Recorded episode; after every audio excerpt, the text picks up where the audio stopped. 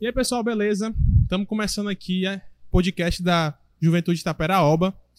E a gente, né, a gente tinha feito um podcast, a gente voltou agora de novo com o formato aí, como você tá vendo, por vídeo. E assim, vou dar logo uma introduçãozinha, né? A gente tá fazendo isso bem independente, então se tiver alguma coisa aí. Uma coisa. Como eu posso dizer? A nossa estrutura é básica, mas tudo pra glória de Deus. Amém, né? amém, amém. Tudo pra glória de Deus. E hoje a gente vai bater um papo bem massa aqui, eu espero que vocês gostem. Se você estiver vendo isso pelo YouTube, já curte aí, comenta. Tá escutando a gente também, vai lá no YouTube dar uma olhada, vai nas nossas redes sociais que estão descritas aí na descrição do vídeo, do episódio, no Spotify, no Deezer, beleza? E hoje eu vou bater um papo com o Valman. Beleza? Como é que tá, Valman? Tudo bom? Tranquilo, graças a Deus. Graças a Deus. Valman é aqui da Itaperaoba também, né? A gente se congrega. Voltou agora, né, Valman, pra cá. Graças Bom a filho Deus. a casa torna, hein? Tava onde antes? Tava lá na Barra do Ceará. Ah, Passei, eita morei cinco anos lá depois que eu saí daqui. Caraca, é longe, viu? Barcelona é viu? longe. Fronteira ali com o Japão, Coreia, bem pertinho. bem pertinho, bem pertinho. Valman voltou pra cá agora. E a gente vai bater um papo bem legal, né? Principalmente sobre evangelismo. Valman é bem envolvido com, com essa questão de evangelismo e tudo mais. Então a gente vai bater um papo bem bacana. Beleza? Então espero que vocês gostem, espero que isso ajude vocês. E aí, Valman, a gente vai começar o papo, né? Eu quero saber primeiro, é, como é que foi tua volta aqui pra Itaperaoba com a gente? Né? Voltou agora, sentiu muita falta da gente. Como é que foi? E como é que foi a experiência lá na outra igreja também e tal? Rapaz, mistério de Deus, viu? Mistério. É, a gente saiu da... Eu saí daqui porque me casei, fui morar na Barra do Ceará, aí lá a família da minha esposa mora por lá. A gente acabou congregando na Assembleia de Deus do Tempo Central lá da Jardim Iracema, né? É, foi no período que meu filho nasceu e o tempo com a família foi maior do que o tempo na igreja, né? Muitos altos e baixos. E a saudade da Peroba todo dia batendo na porta, né? todo dia. E eu comentava muito com minha esposa. Eu Só olha, é, sinto falta da tapera, sabe? Eu até comparei pra ela. A, a casa da minha mãe foi reformada, é uma casa nova agora. Mas essa casa que eu tenho saudade era minha casa antiga, de infância, que eu tinha minhas boas lembranças da minha casa aqui na Serrinha. tô ligado. E eu lá na barra pensando, poxa vida, que saudade da Taperoba, que é a minha casa espiritual, que é onde eu nasci, né? Uhum. Aí eu dizendo pra ela, amor, eu quero voltar, eu quero voltar, a gente precisa voltar, mas assim, tem que ser tudo no tempo de Deus. E a gente foi esperando que esse tempo desse certo. Aí comecei a vir uma vez por semana da Barra para ver evangelizar à noite aqui pela Itaoca, pelo Guaribal. Vinha sozinho mesmo, né? Evangelizava por lá. E se eu ganhar uma alma para Jesus, eu já levo a Tapera. Já, já tinha isso em mente, né? Aí o René, o René me chamou para pro, pro PG né, de vocês. Sim. Fui, fui dar uma palavra lá. E também disse da vontade de voltar congregar aqui. Aí muitas coisas aconteceram, né? E tá com uns quatro meses que eu voltei a morar na Serra de vez e me representei na Tapera. E tô feliz demais de estar aqui, porque Ah, a sensação é a Deus, boa mano. demais de estar aqui. Graças com, a Deus. A gente com fica muito feliz com, com a sua volta também, né? Contribuir com a gente pra obra. Acho que isso é o mais importante. Uma pessoa assim como você contribuindo pra obra. Já que tu falou que a, a Itaperaoba é a tua casa né, espiritual, tu, que isso aqui, eu queria saber como é que foi teu processo de, de conversão. Porque eu soube que você tem muita história pra contar. principalmente seu processo de conversão e depois, né? A gente vai entrar um pouquinho mais depois disso. Mas como foi teu processo? Porque envolve evangelismo também, obviamente, né? Isso. Bom, é, o Genilson, que era um membro daqui, ele aceitou Jesus, era da minha galera de infância. E durante oito anos que ele aceitou Jesus, ele ficava pregando pro pessoal e pregava muito pra mim também. Uhum. Só que na época eu, como o pessoal diz, era muito vida louca, né? Só queria saber de curtir rock, a minha filosofia era, sabe, Nirvana, Guns N' Roses, essas loucuras da vida aí, sabe? Ligado. E eu tinha um ódio mortal de Deus. Eu não era ateu. Na verdade, eu, eu cria em Deus, mas eu tinha uma raiva assim de todo, todo tipo de crente católico que interessa. Aí o evangelismo da Itaperaoba passava na minha rua. Eu jogando bola, aí eu via de longe irmão Reginaldo, Socorrinha. Aí eu olhava assim, o rapaz, lá vem esses clientes novos, esse povo é muito chato. Aí eu corri e me escondi dentro de casa. Só que quando eu não via que eles me abordavam de uma vez, aí eu olhava com uma cara feia, recebia o papel com raiva, amassava e jogava fora, né? Eu não Ah. gostava disso. E o tempo foi passando, e esses oito anos que o, o Gênios pregava pra mim, e o pessoal da Itaperoba me encontrava pelos cantos e pregava também, foi que deu esse trabalho no meu coração. E oito anos de muita peia, né, do Gênios me evangelizando, e eu chamando ele de tudo que não prestava, Deus veio e disse, pronto, é tua hora, vai cair do cavalo agora. Caí do cavalo, né, e hoje estou aqui pra glória de Deus. Não, glória, glória a Deus, cara. Assim, é, isso é muito, muito interessante, mas é, teve algum, alguma coisa que teve aquela aquela virada de chave, assim? Alguma experiência, alguma coisa que aconteceu contigo? Porque a gente sabe que, que né, no processo de evangelismo é, a gente- acontece muita coisa, né? Acontece muita coisa e a gente pode até pregar pra uma pessoa, ela não pode aceitar Jesus ali, mas depois com a outra experiência ela, ela pode vir a tornar pra igreja, né? Contigo teve esse processo e tal? Teve alguma coisa que pá, abriu os olhos do Valman, assim? Teve, teve, cara. Eu trabalhava na Oi em 2008. Aí eu tinha um cordão de ouro que minha irmã tinha me dado e esse cordão tinha uma cruz. Eu usava porque minha irmã tinha me dado Aham. e porque era de ouro. Mas o significado da cruz pra mim não interessava. E eu fui no bebedouro, foi algo bem simples, mas que desencadeou muitas coisas. Aí eu fui beber água, né? E enquanto eu bebia água, eu pensava: esses crentes vivem falando que precisa de Deus pra tudo. Tá aqui eu, tenho saúde, minha mãe tá bem, meu pai tá bem, minha irmã tá bem, tô trabalhando, tô namorando. Eu não preciso de Deus pra nada. Olhei pro céu e disse assim: eu não preciso de tu pra nada. Eu disse isso assim com muita convicção. Aí quando eu fui sair do bebedouro, o cordão enganchou do bebedouro e quebrou, sabe? Partiu o cordão. Caramba. Aí eu, nossa, deu aquele jeito, né? Enfim, né? Coisa, coisa qualquer. Aí tudo que eu disse que eu tinha e não precisava de Deus começou a dar errado. Descobri que minha namorada tava me traindo. Caraca. A minha mãe pegou uma enfermidade que os médicos não conseguiam curar ela. A minha família começou a se destruturar por causa desse problema da minha mãe. Eu comecei a ter problemas no trabalho, então tudo aquilo que eu disse que não precisava de Deus foi se destruindo. Tudo foi se destruindo. Mas o que mais me pegou mesmo foi a minha mãe. Ela já tinha ido para cinco médicos e os médicos não conseguiam descobrir qual era o problema dela. Minha mãe definhando lá na, na, na cama e eu fiquei desesperado. Aí lembrei das palavras do evangelismo que o pessoal me pregava, do que o Genilson me falava, que Deus podia fazer muitas coisas. Uhum. Aí eu fui no meu quarto, me ajoelhei lá morrendo de chorar, não consegui nem olhar para cima, e a minha primeira oração foi assim: Deus dos crentes, se tu existe mesmo, cura minha mãe, porque se eu fosse um médico, eu poderia até fazer alguma coisa, mas eu não sou. Se eu fosse crente, eu podia fazer alguma coisa, mas eu não sou. Mas no nome do Deus dos crentes, cura ela. E eu orei. Minha mãe foi no médico no outro dia. E o médico descobriu qual era o problema dela. E minha mãe ficou boa para a glória de Deus. Mano. Quando ela me disse que estava curada, ela olhou para mim e disse: Filho, olha aqui para mim, eu tô curada. Aí na mesma hora, parece que Deus estava olhando para mim assim, né? e aí, Valman, vamos resolver alguma coisa. Aí eu baixei a cabeça, fui pro meu quarto, comecei a chorar e disse: Não dá mais, não dá mais. Eu reconheço tudo de ruim que eu fiz. Reconheço mesmo e não tenho nada para te entregar. Mas uma- a única coisa que eu tenho, eu te dou, que é a minha vida. Ela é tua e faz dela o que tu quiser. E foi que isso que Caramba, aconteceu. mano, caramba. Eu lembro, eu lembro que que eu, assim, né, eu, eu- eu nasci no lar cristão. Nasci no lar cristão. E agradeço a Deus por isso, né? Muitas pessoas não têm a oportunidade de, de, de ter isso, né? Mas, como a gente sabe, chega um momento que você vai ter que encarar essa realidade, né? Você vai ter que aceitar Jesus, mesmo que você nasça filho de pastor, você tem É, que aceitar tem que Jesus. confessar, é verdade. Tem que confessar. E eu lembro, cara, que eu tava. eu- na, na minha adolescência, eu tava. Enfim, adolescente, querendo ser aceito pela, pelo pessoal e tal, aquela coisa toda. E eu tinha umas amizades meio erradas. E aí eu lembro que eu tava na, no discipulado com a irmã Ritinha. E eu, cara, eu acho muito, isso muito bacana. Eu, eu tava lá, lá em cima, aqui na igreja mesmo, lá em cima. E aí eu, eu olhei pro lado, assim, pra janela, dá pra ver bem algumas coisas lá da janela. E eu vi a lua muito grande, assim, tipo, cara, lua, eu fiquei observando a lua, assim, eu falei, nossa, a lua tá muito diferente hoje. e aí, ao mesmo tempo que eu tava vendo a lua, é, a irmã Ritinha começou a falar sobre cruz, Jesus e tal, e aquilo começou. E eu, caramba, o que, que eu tô sentindo? Quando eu. Tipo assim, não vou dizer que muitas coisas aconteceram nesse processo, mas quando eu abri o olho e fechei, eu tava no chão, ajoelhado, chorando. E eu, caralho, eu saí dali, eu lembro que eu falei com o Luquinhas depois. Falei, caraca, Luquinhas, o que aconteceu comigo e tal. A. Mas, cara, isso é muito legal, né? Quando você tem essa experiência de, como eu falei, né? De, de trocar a chave e você fala, caramba, muito bacana. Mas assim, o teu. Nesse momento que, que, teve, que tu teve essa experiência, a partir daí já foi pra igreja ou ainda teve um processo de. De fugir, tive sim. O Gênios foi na minha casa. Aí pronto, né? Vamos pra igreja agora? Não, eu vou, eu vou. Aí quando chegava no domingo, aí, vixe, o que é que eu vou fazer? Já sei. Peguei meu sapato molhado quando ele me chamar, né? Ó, meu sapato tá molhado aqui, vai dar pra ir pra igreja dele. Não, amém. Amanhã eu venho. E passou um mês nesse venho, venho, venho. Quando foi 28 de dezembro de 2018, eu tava bem aqui, ó.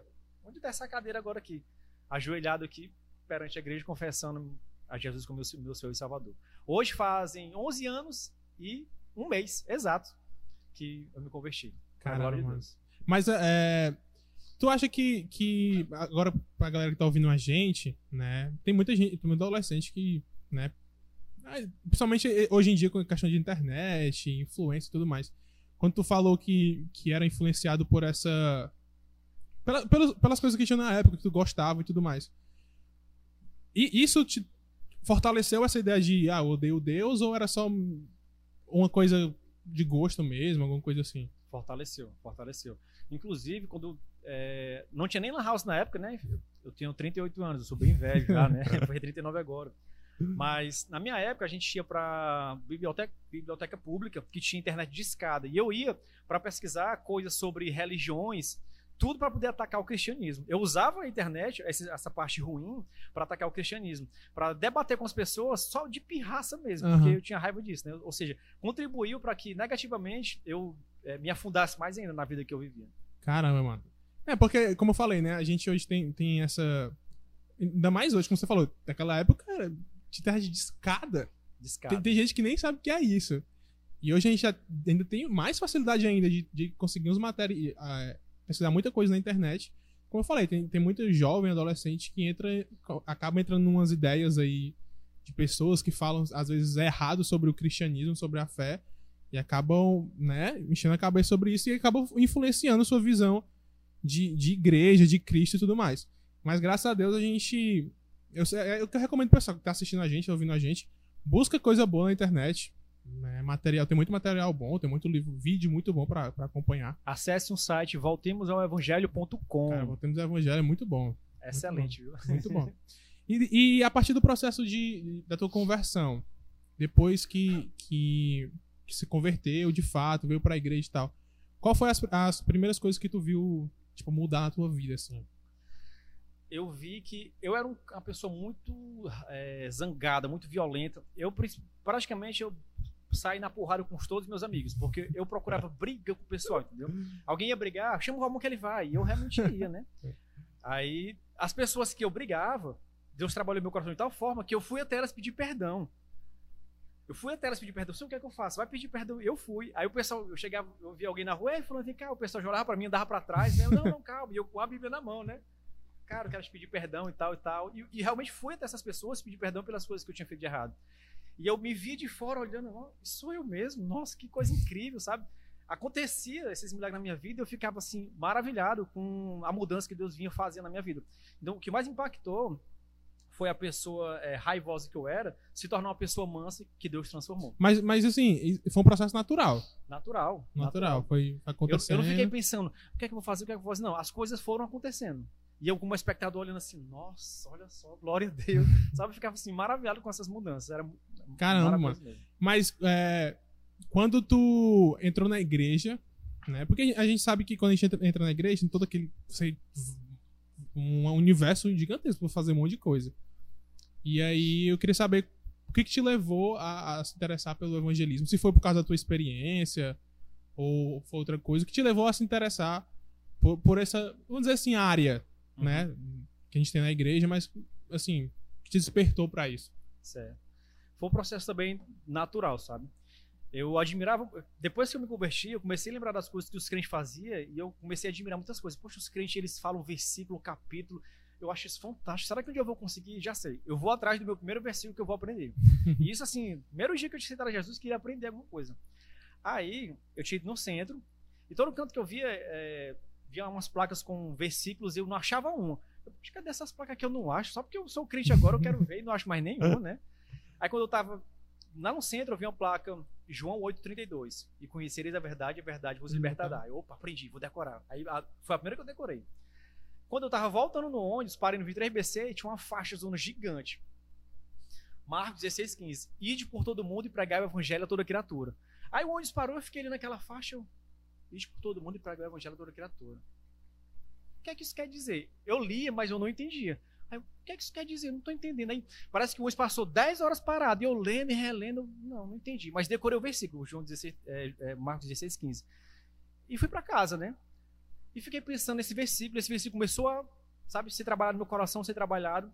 Aí uma vizinha minha chegou e disse: Bom, mãe, eu não gosto dos crentes, mas eu gosto de ti. Aí eu. Gosto de mim, né? Coisa boa. Recebendo elogio sendo crente, né? Aham. Por quê? Não porque a minha irmã se converteu fica pregando direto. Eu gosto de tu porque tu não prega, tu fica calado na tua e não diz nada. Ô, meu amigo, pra que, que ela disse isso?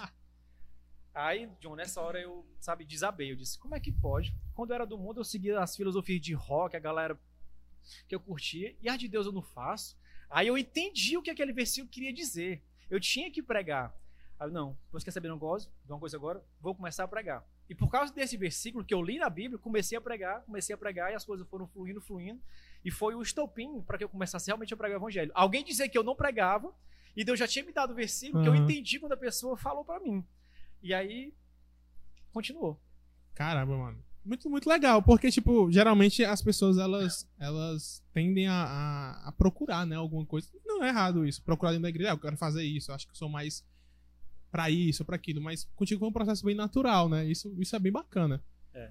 Eu queria que tu, que, que tu contasse alguma história desse processo que tu, enfim, como tu falou, tu vinha pra cá, por exemplo, pra cá evangelizar, quando tu morava lá na Barra, enfim, algum, alguma história que tu lembra que te marcou muito dentro do evangelismo. Que eu acho que é.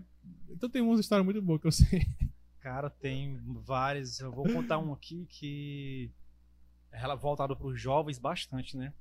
A gente sempre ia para uma oração na casa do amiga nosso, a Juliane, a Julinha, né? Aham. Maria Júlia, a Fatinho.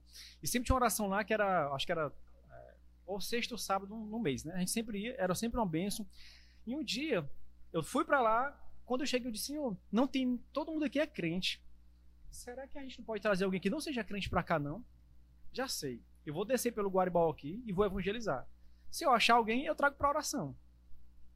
E fui andando para dentro do Guaribal, passando pelas ruas, sabe? E orando, e de repente, sabe?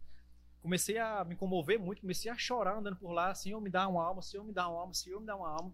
E andando, andando, andando. E passei por um jovem que estava com um carrinho de sucata lá. Quando eu passei por ele, o Espírito Santo disse: volta e prega para ele. Aí eu voltei, nunca tinha visto esse cara na minha vida, né? Aí sentei do lado dele. Aí dei boa noite para ele, me apresentei, né? Perguntei se ele estava disposto a ouvir a palavra de Deus. Ó, se eu- você tem um minuto para ouvir sobre a palavra de Deus? Ele tem, pode falar. E comecei a pregar para ele. E comecei a pregar, pregar, falei da oração. Você quer ir na oração? Ele quero. Levei ele na oração. Ele participou da oração. E disse, cara, eu posso continuar te visitando, te pregando? Ele pode. Ó, vou te mostrar onde é que eu moro. Aí me levou lá para as bocadas do Guaribal ali, sabe? Aham. Rua vai, rua vem para me decorar lá foi difícil. Ó, pronto, eu moro aqui. Vem amanhã para cá me visitar? Eu, tá certo. Quando eu fui no outro dia, já tinha ele e outro amigo dele lá. E eu comecei a pregar para eles, né? E eles é, muito é, é, tocados pela palavra de Deus, sabe? Aí voltem amanhã, vem amanhã de novo, eu venho, eu venho de novo. E comecei a acompanhar eles. E no terceiro dia que eu tava indo, é, tava tendo um tiroteio lá no Guaribal. Aí eu disse, cara, eu entrei na casa do irmão Chiquinho, né, daqui da Taperoba, parei lá e disse, Chiquinho, tá tendo um tiroteio, eu queria que tu fosse comigo, mas não vai dar pra ir não. Mas eles estão esperando a gente lá, eu tenho que ir, eu dei minha palavra, mas o pessoal tá trocando tiro aqui. Quer saber, mas mesmo assim eu vou. E de repente me levantei e fui, aí o Chiquinho veio atrás de mim. Ah, não, Chiquinho, tu é pai de família, tem tua esposa, eu sou solteiro, se eu morrer, vai dar menos trabalho do que tu. E saí com esse pensamento. Acho que não, vou também, e a gente foi. Quando eu cheguei lá, os caras, eles moravam num quarto, que eles usavam drogas lá, Aham. e eles tinham lavado o quarto, ca- cadeiras de plástico emprestadas aos vizinhos, e quando a gente chegou, eles estavam sentados, penteadinho, arrumadinho, dizendo, eu sabia que vocês vinham. Caramba. E nesse, nesse momento a gente começou a pregar para eles e a presença do Espírito Santo lá dentro foi um negócio assim fantástico. A Bíblia diz que é, em Atos, Atos 2:8 que o Espírito Santo desceu como se fosse é, como, se fosse língua de fogo e como um vento muito impetuoso. E a gente sentia uma ventania lá dentro que era a presença do Espírito através da pregação. E esses caras começaram a chorar e os dois aceitaram Jesus ali na hora, sabe? E foi algo assim fantástico. A gente se abraçou, a gente orou junto a Deus. Eu trouxe eles aqui para Itaperaoba. Aqui mesmo eles aceitaram Jesus perante os homens. E foi algo fantástico. Só que não acabou por aí. Continuei acompanhando eles. Só que, como eu trabalhava na época, eu disse, cara, tô trabalhando, eu tenho que acompanhar eles, já sei. Vou no meu trabalho, eu vou pedir demissão do meu trabalho. Olha a cabeça, né? Vou pedir demissão do meu trabalho para continuar acompanhando eles. E já fui com o discurso pronto lá pro meu chefe. Chefe, eu vou pedir meu demissão porque eu tô acompanhando jovens, eles aceitaram Jesus, são usuários, vou levar ele pro desafio jovem, tenho que acompanhar. Aí cheguei no meu chefe, né? Enchi os peitos e quero falar com o senhor. Ele, pode falar. Aí expliquei a história e disse a pedir demissão. Ah, o que, que ele disse? Não. No dia que você precisar sair, você sai. No dia que você quiser evangelizar, você, você evangeliza. Só me avise. Você não vai sair daqui do trabalho. Caramba. Aí eu, como é? Ou seja, Deus usou ele para abrir a porta para eu sair a hora que eu quisesse para evangelizar. Uhum. E eu saindo disso, vou agora porque é o aniversário de um deles. Aí ele, pois espera aí, pega essa caixa de chocolate e leve para ele. Aí eu, sabe, os olhos d'água. Eu, Nossa, cara. Aí saí do trabalho, fui pro Guaribal aqui, baixei na porta dele lá de manhãzinha. Era o Deni, chamei ele. Aí ele saiu. E eu dei a caixa para ele disse, cara, feliz aniversário. Aí ele começou a chorar. Aí disse, por que, que tu tá fazendo isso por mim? Por que, que tu quer me ajudar? Por que, que tu faz isso por mim? Eu disse, olha para cima, olha pro céu. Pronto. Essa pergunta faz lá para cima. Não sou eu. É Cristo que habita em mim. Se Uhum. eu tô te pregando para você, foi porque um dia eu ouvi alguém pregar para mim. E se eu, tudo que eu faço aqui, meu amigo, nenhuma glória é minha. É somente glórias a Deus. E ele era uma pessoa que não tinha costume de ter carinho, não tinha costume Sim, de ter sim. amor pela, pela localidade que ele vivia, né? Ele tinha essa dificuldade. E fui levar eles pro desafio jovem. Fui na casa dele para chamar a mãe dele para ir. Aí a mãe dele, não posso ir porque o irmão dele tá preso e eu tô indo visitar agora na cadeia. Então, e as duas, e as duas irmãs dele, as duas, elas são garotas de programa e não se Caramba. interessam por nada da vida dele. Aí eu desabei, ó, eu disse, que difícil, mas eu não vou desistir não. Quando eu era do mundo, saia para as festas de rock, não desistia de nada, para Deus eu não vou desistir também não. Fui no desafio jovem e disse, ó, a família não pode vir, mas eu posso ser o responsável por ele? Pode. Assinei os termos lá como responsável por ele. Uhum. Comecei a levar um e a mãe do outro começou a levar ele. Participava das terapias com ele, participava da de tudo. Enquanto eles estavam lá dentro, nessa pa- na, terapia, um jovem, cara, vinha passando assim na rua. Aí eu abordei ele, né? Tá perdido, brincando, né? Aí ele, tô, tô perdido. Aí eu, sério? Tu mora onde? Moro em tal canto. Briguei com minha tia e tô por aqui. Brigou por quê? Não, porque eu sou usuário de drogas e vedi as coisas dela e briguei com ela. Aí eu, tu sabe que aqui é uma casa de reabilitação para dependente químico? Aí ele, não. Tu quer, tra- tu, quer que eu te coloque aqui pra dentro? Eu fico responsável por ti. E comecei a evangelizar o cara na hora, assim, sabe? O nome dele era João. Aí comecei a evangelizar ele, evangelizar ele e tal. Ele, cara, eu quero, mas na verdade eu queria voltar pra casa, eu tô arrependido e tudo mais. E peguei os outros dois jovens, fui deixar em casa e continuei com esse terceiro jovem. Uhum. Vamos ali, vamos, vamos almoçar. E levei ele pra almoçar, levei ele lá pro centro, comecei a pregar pra ele, peguei uma bíblia, botei meu nome na capa, botei meu telefone, paguei a passagem pra ele, disse, cara, tu vai pra casa agora. Só que tu vai pra casa agora e lá tu vai pedir perdão pra tua tia, dos familiares e tudo mais. Porque é, nesse período ele se arrependeu, aceitou Jesus também e foi pra casa, né?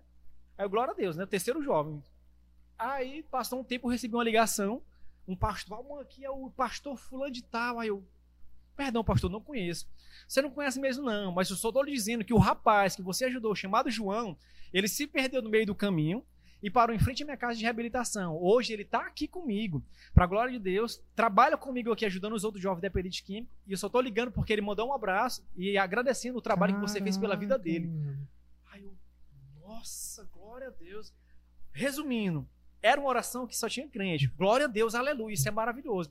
Mas naquele momento Deus incomodou meu coração para trazer alguém. E eu desci ele no Guaribal e três jovens acabaram aceitando a Cristo, se convertendo verdadeiramente pelo, pelo mover do Espírito. Ou seja, mostrando que a gente, como cristão, a gente tem que viver em comunhão. Mas a nossa principal tarefa é glorificar a Deus evangelizando. E nesse dia, sabe, por causa de um único pensamento de ganhar alguém para Cristo, três jovens que viviam no mundo das drogas foram salvos e curados para a glória de Deus. Caramba. Caramba. Incrível, né? Eu, eu, acho, eu, eu lembro da história, nossa, que fantástico. O meu gerente me liberando, as almas sendo convertidas, Não, o cara passando fato. do nada assim na frente. De Incrível. fato. Incrível. Cara, quando, quando tem, quando tem pra que acontecer, acontece. E eu, e eu fico, às vezes assim, Valmão, eu, eu sou uma pessoa que sou muito pega, apegado aos detalhes, né?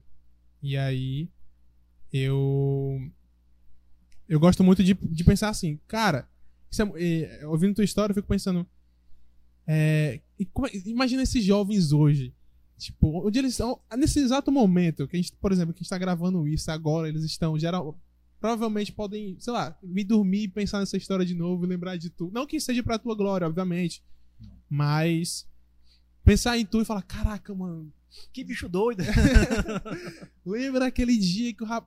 Isso é muito, muito, muito interessante. Como Deus, ele. ele como, eu- como eu sempre falo, né? Quando, quando é pra salvação, né? Deus, ele. abre caminho. O doutor gerente me impressionou muito. Né? Eu quero liberar e tudo. Isso, é- isso é muito da hora. E eu, eu queria que tu falasse um pouco, assim, pra galera que tá ouvindo a gente, qual a pra ti, qual a importância. Acho que já tá bem respondido, mas só pra fortalecer mais, qual a importância da pessoa, do evangelismo, tanto dentro da congregação quanto individual, né? Eu, você, a, a galera evangelizar. Porque é, acho que a maioria sabe, mas é bom sempre a gente vindo de uma pessoa ainda mais que tem essas experiências muito bacanas. Né? Certo. É, eu gosto de comparar as coisas que eu vivia no mundo, né? Quando eu curtia rock, ia pras festas, eu, eu ia com camisa de rock, falava com os roqueiros, falava, brigava com eles, brigava, vivia a filosofia que eles viviam, e eu me esforçava para entender como funcionava o mundo rock e ser um, assim, um espelho de um roqueiro verdadeiro mesmo. O que eles faziam, eu queria fazer. Quando eu me converti, né, eu comecei a observar o, o que é que o que é que a Bíblia diz que é pra gente fazer. Aí tudo começou para que é, fosse voltado para o evangelismo no versículo que eu te falei.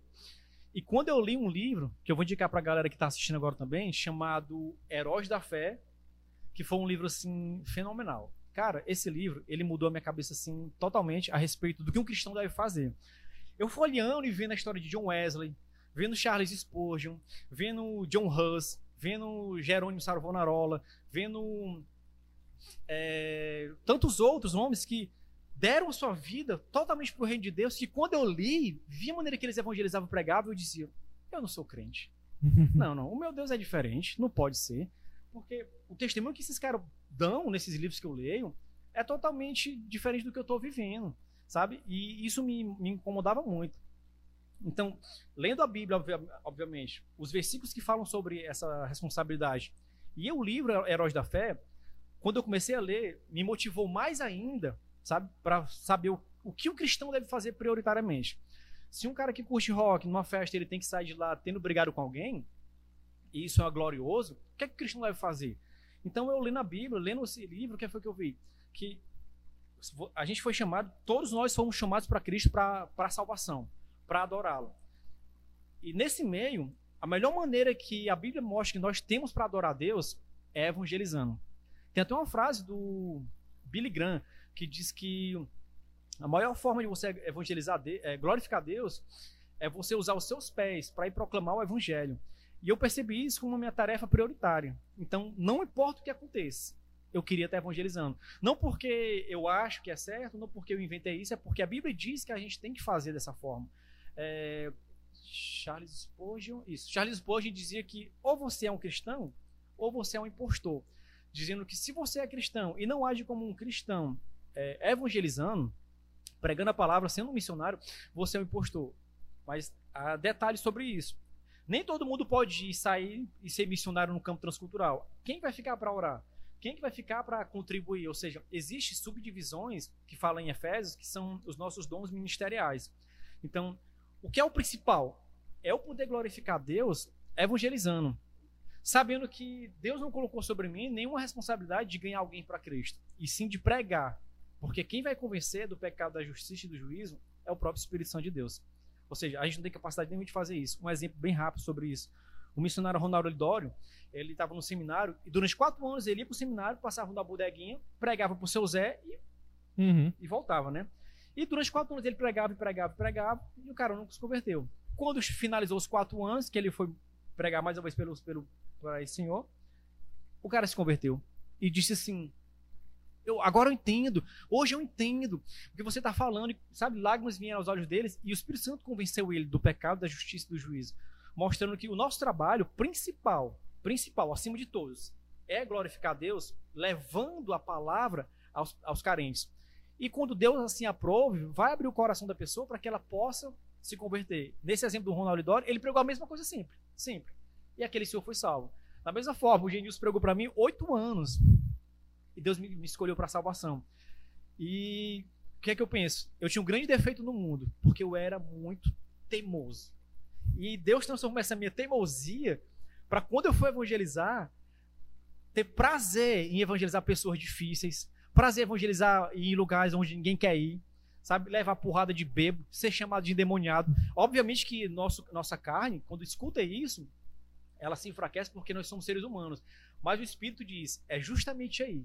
Se eu, Deus, Jesus falando, né? Sou o mestre de vocês, fui perseguido, chamado de demônios, vocês que são meus discípulos também vão acontecer isso. Então, nesse processo, que o mais importante é evangelizar, vai acontecer esses percalços, né?